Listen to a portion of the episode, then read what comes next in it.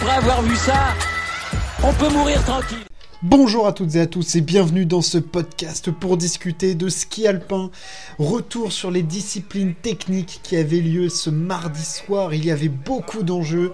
Un, slalom géant chez les femmes avec une potentielle 83e victoire de Michaela Schifrin et le mythique slalom de Schladming sur la planaille avec un potentiel retour de Clément Noël. Le combat pour le globe euh, de cristal de slalom entre Lucas Broughton, Henrik Christophersen, Daniel Yule. Bref, énormément d'enjeux et on va revenir sur ces deux courses. En commençant par la première qui a eu lieu, c'était dans la matinée le slalom géant féminin, avec évidemment comme enjeu la 83e victoire de Michaela Schifrin. Euh, on va pas tourner 3 heures autour du pot.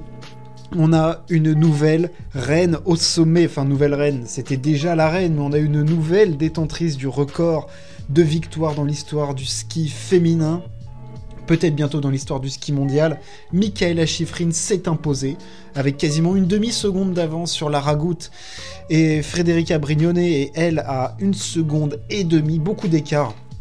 Sur cette piste, il y avait vraiment la Ragout, Michaela Schifrin et les autres. Petra Vlova est quatrième, encore un résultat solide.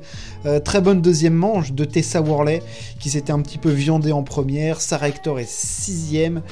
Euh, Daniel est 7ème, Alice Robinson 8ème, Valérie Grenier 9ème. Contre-performance pour Marta Bassino 10ème, qui perd de gros points dans la course euh, au globe de, géant. Euh, voilà, c'était assez serré entre elle et Chiffrine, et là il y a maintenant quasi 50 points d'écart. Mais bref, c'est pas ça qui nous intéresse. Michaela Chiffrine, Nouveau record pour elle, et celui-là est un des plus marquants, cette quête maintenant, elle avait égalé il y a deux semaines euh, le record de, euh, de et ça y est, elle a dépassé ce 24 janvier, 83 victoires, la quatrième de la saison en géant, la neuvième euh, bah, de, cette saison pour elle. Une saison très prolifique pour euh, Michaela Schifrin et c'est pas terminé puisqu'il y a encore un géant demain, deux slaloms en République tchèque ce week-end. Bref, il y a encore moyen de scorer du point pour l'américaine. Euh, démonstration hein, de, de sur cette piste. Première manche serrée, elle s'est lancée avec le Dossard 4. Euh, très précise sur les trajectoires, très bon démarrage encore une fois. Très bonne section finale où elle a réussi à emmener de la vitesse. Dans le mur, elle n'a pas été la plus forte, mais elle a été quand même très solide. Et puis dans la deuxième manche, tout en contrôle, euh, là où les autres skieuses, on voit les skis tapent, du mal à garder les trajectoires, elle, elle est toujours précise, elle déclenche au bon moment, elle arrive à emmener de la vitesse, à appuyer quand il faut. Bref, c'était une démonstration euh, de la part de Chiffrine. C'était du grand ski et elle n'a pas du tout succombé à la pression pour aller chercher cette 83e victoire. Elle est vraiment revenue au sommet de son ski et quand Michaela Schifrin est au sommet de son ski dans les disciplines techniques, c'est quasi impossible de la battre.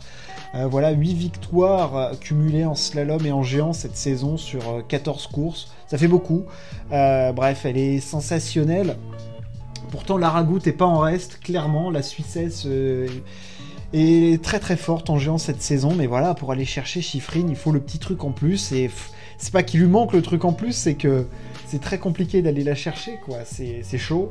Et, euh, Chiffrine a, encore, a encore été parfaite sur cette piste. Et puis demain, euh, en général, quand la piste convient un jour, elle convient rarement pas le lendemain. Donc on se doute que la victoire se jouera euh, encore une fois entre Chiffrine, Goutte et, potentiellement Brignonnet. même si je vois Chiffrine et Goutte plutôt, parce qu'il y avait vraiment un écart démentiel entre ces deux skieuses et les autres. Hein. Euh, Brignon est à une seconde de la ragoute. Euh, et puis après, il y a un gros paquet entre. Euh, il y a 6 dixièmes entre Brignonnet, Vlova, Worley, Hector, Daniel, Robinson, tout ça, c'est très serré. Mais bon, il y avait, deux castes différentes aujourd'hui. Et Chiffrine avait encore le, petit truc pour aller, plus vite. Elle est, elle est exceptionnelle. L'histoire du ski alpin s'écrit très clairement sous nos yeux. Il n'y a pas de doute là-dessus. Elle marque l'histoire du sport, l'histoire du ski, c'est absolument énorme. Et cette saison, c'est pas encore fini puisqu'il y a encore beaucoup de courses techniques, même des super G. Il y a évidemment les championnats du monde où elle voudra prendre sa revanche par rapport aux Jeux Olympiques où en grand championnat elle n'avait pas performé. Elle va vouloir aller gagner, aller chercher des médailles, ça c'est sûr, aller chercher des titres surtout, euh, avoir l'état physique dans lequel elle se présentera parce que là elle va enchaîner beaucoup de courses il y aura quand même une pause d'une petite dizaine de jours entre le slalom en République tchèque et le début des, championnats du monde du côté de Méribel Courchevel. Bref, ça va, être, ça va être grandiose et demain potentiellement une nouvelle victoire de Chiffrine. On passe maintenant au slalom homme euh, qui avait lieu du côté de Schladming, le mythique slalom de Schladming sur la Planaille. Euh, voilà, c'est un rendez-vous euh, des slalomeurs, c'est un des slaloms les plus attendus de la saison, avec Wengen, avec Kitzbühel, évidemment. Bref, il y, a quelques slaloms comme ça qui sont, cochés hein, par les spécialistes. Il faut aller les chercher parce que c'est dans l'histoire, disons que ça reste, ça reste comme des, voilà, comme des marques de dire bon, bah, j'ai gagné celui de, celui de oui, c'est celui de la Planaille. C'est en plus, euh, c'est le soir. Bref, la deuxième manche est le soir, c'est énorme. Et en plus, on a vraiment, on est très content ce soir parce que Clément Noël a renoué avec la victoire. Ça y est, euh, le Français qui était un petit peu en difficulté cette saison, a peut-être enfin lancé sa saison. Une superbe deuxième manche. Il s'impose d'un cheveu, 7 centièmes devant Ramon Zenorthern, qui décidément monte de plus en plus en puissance. Lucas Broughton, troisième. On ne retrouve pas dans les trois premiers Henrik Christopherson qui avait signé le meilleur temps de la manche mais qui a complètement craqué en deuxième pour faire onzième. Manuel Feller quatrième, Loïc Meyer cinquième et Atleli McGrath sixième.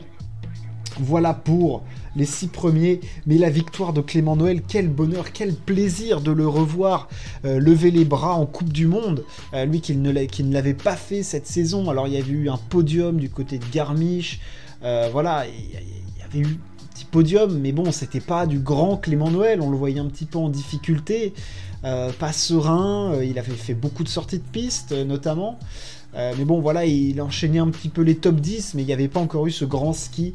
Et là, vraiment, il a tout mis bout à bout sur cette manche. Il a, voilà, il a été très bon sur la section finale en deuxième manche. Il a assuré en première. Et en deuxième, il a vraiment lâché les chevaux. Et franchement, ça fait plaisir de le voir. Les centièmes qui tournent dans le bon sens par rapport à Zenhausen, et eh ben on est content. Voilà, et lui, ça va vraiment le libérer. Cette victoire, elle tombe au meilleur moment possible, clairement. Euh, voilà, il reste un slalom du côté de, Chamonix avant euh, euh, les championnats du monde, ça tombe parfait, ça va le remettre, il en a un encore pour se relancer, il assure son dossard dans les 7 à la WCSL, donc ça c'est parfait, et franchement, voilà, ça, fait très plaisir, on le sait que Clément Noël, il a un potentiel absolument phénoménal, qu'il a une vitesse de ski folle en slalom, que oui, son ski est à risque, on le sait, il est très près du piquet, il chante les entrées de courbe, euh, vraiment, c'est voilà, c'est un ski très technique, beaucoup de prise de risque, mais voilà, il est capable de le produire, il est capable de le faire. C'est sa dixième victoire en Coupe du Monde. Donc ça commence à, ça commence à scorer pour, le, pour notre champion olympique. Et j'espère vraiment qu'au championnat du monde, il va pouvoir s'exprimer. Il s'était raté euh, à Cortina d'Ampezzo. Euh, voilà, je, veux que Clément Noël vraiment se, se remette à gagner des courses, à enchaîner, parce que ça doit, il devrait s'affirmer comme le meilleur slalomeur du monde, vraiment. Je veux dire, il n'a pas eu de, gros globes, il a fait trois fois deuxième euh, en 2019, 2020 et 2021, mais putain, il a le potentiel pour aller euh, chercher quelque chose, quoi, vraiment. C'est ça qui est frustrant avec lui surtout, c'est qu'on sait qu'il y a un potentiel fou dans les skis de Clément et que pour que tout se mette en, voilà, en comment dire, en place. Il lui faut de la confiance, il lui faut des courses, et voilà, j'espère que, ça va rentrer dans l'ordre. Là, cette course, pour moi, elle tombe vraiment au meilleur moment possible. Euh, ça peut pas mieux tomber. En plus, c'est Ash Lightning, il s'était jamais imposé euh, là-bas. Euh, je pense que ça va le lancer. on l'a vu très soulagé au moment de, de, pouvoir célébrer un petit peu cette victoire. Euh, je pense que c'est une victoire qui voilà, va libérer Clément euh, et rappeler surtout à ses autres adversaires, hein, que sont euh, Broughton, Feller, Christopherson, Zenorzen, qu'il faut compter sur Clément Noël et que bah, voilà, c'est le, skieur en activité avec Christopherson qui a le plus gagné en slalom, quoi, voilà, sur les dernières années. Donc il faut compter sur Clément Noël, il va falloir compter sur lui même si on l'a pas trop vu depuis le début de saison, ça ne reste pas moins un skieur avec un immense talent. Euh, parlons un petit peu de la course au classement euh, de ce slalom. Parce que oui, l'ami Lucas Breton a repris des points sur Christopherson. Je pensais pas que ça se passerait comme ça, parce qu'il fait une deuxième manche. Elle est bonne, hein, sa manche à, à Breton, mais Christopherson s'avançait quand même avec 7 dixièmes d'avance sur Clément Noël. Donc il y avait moyen de, s'intercaler. Et là, Breton, il va, reprendre des points à Christo. cette lutte, elle va être acharnée. Daniel Yule, oui, lui, là, il fait une grosse mauvaise opération puisqu'il est sorti en deuxième manche. Et Clément, lui, bah, il, est un petit peu loin, mais c'est toujours 100 points de prix, ça va le replacer un petit peu. Surtout, ce qui est important pour lui, c'est de sécuriser le dossard. Il est dans les 7 à la WCSL, et c'est tout ce qui compte pour la suite de la saison. Prise de confiance, on a sur le dossard. Allez, ça doit rouler. Euh, c'est clair que pour lui, ça roule. Par contre, là, moi, j'ai très très peur d'Alexis Peinturon en ce moment. Euh, il a fait deux manches abominables entre euh, euh, Kitzbühel et Schladming. À Kitzbühel, il, rate la qualif, il a 3,60 de, de, la première place. Il est à 4,04 là aujourd'hui à Schladming. Là, c'est même pas avec une faute ou quoi, c'est juste le ski qui est mauvais. incapable de dire ce qui se passe avec Pinturo. Il est à contre-temps sur tous les virages. Il fait ses, il fait ses courbes en dessous du piquet. Franchement, il est en déséquilibre et tout. C'est pas du bon ski. Il faut jeter ses deux manches et espérer que demain, au géant, il soit euh, au top et qu'il puisse exprimer son potentiel et retrouver de la confiance. Parce que là, pour le combiné, ça n'annonce rien de bon. Quand tu vois qu'un Schwartz retrouve du ski, euh, qu'un Johannes Stroll, c'est plutôt là. Euh, attention. Attention, attention pour Alexis Pinturo. voilà ce qu'on pouvait dire sur ces deux courses. Chiffrine 83 et le retour de Clément Noël. J'espère que ça vous a plu, n'hésitez pas à partager et à vous abonner. On se retrouve très très vite. Ciao, à plus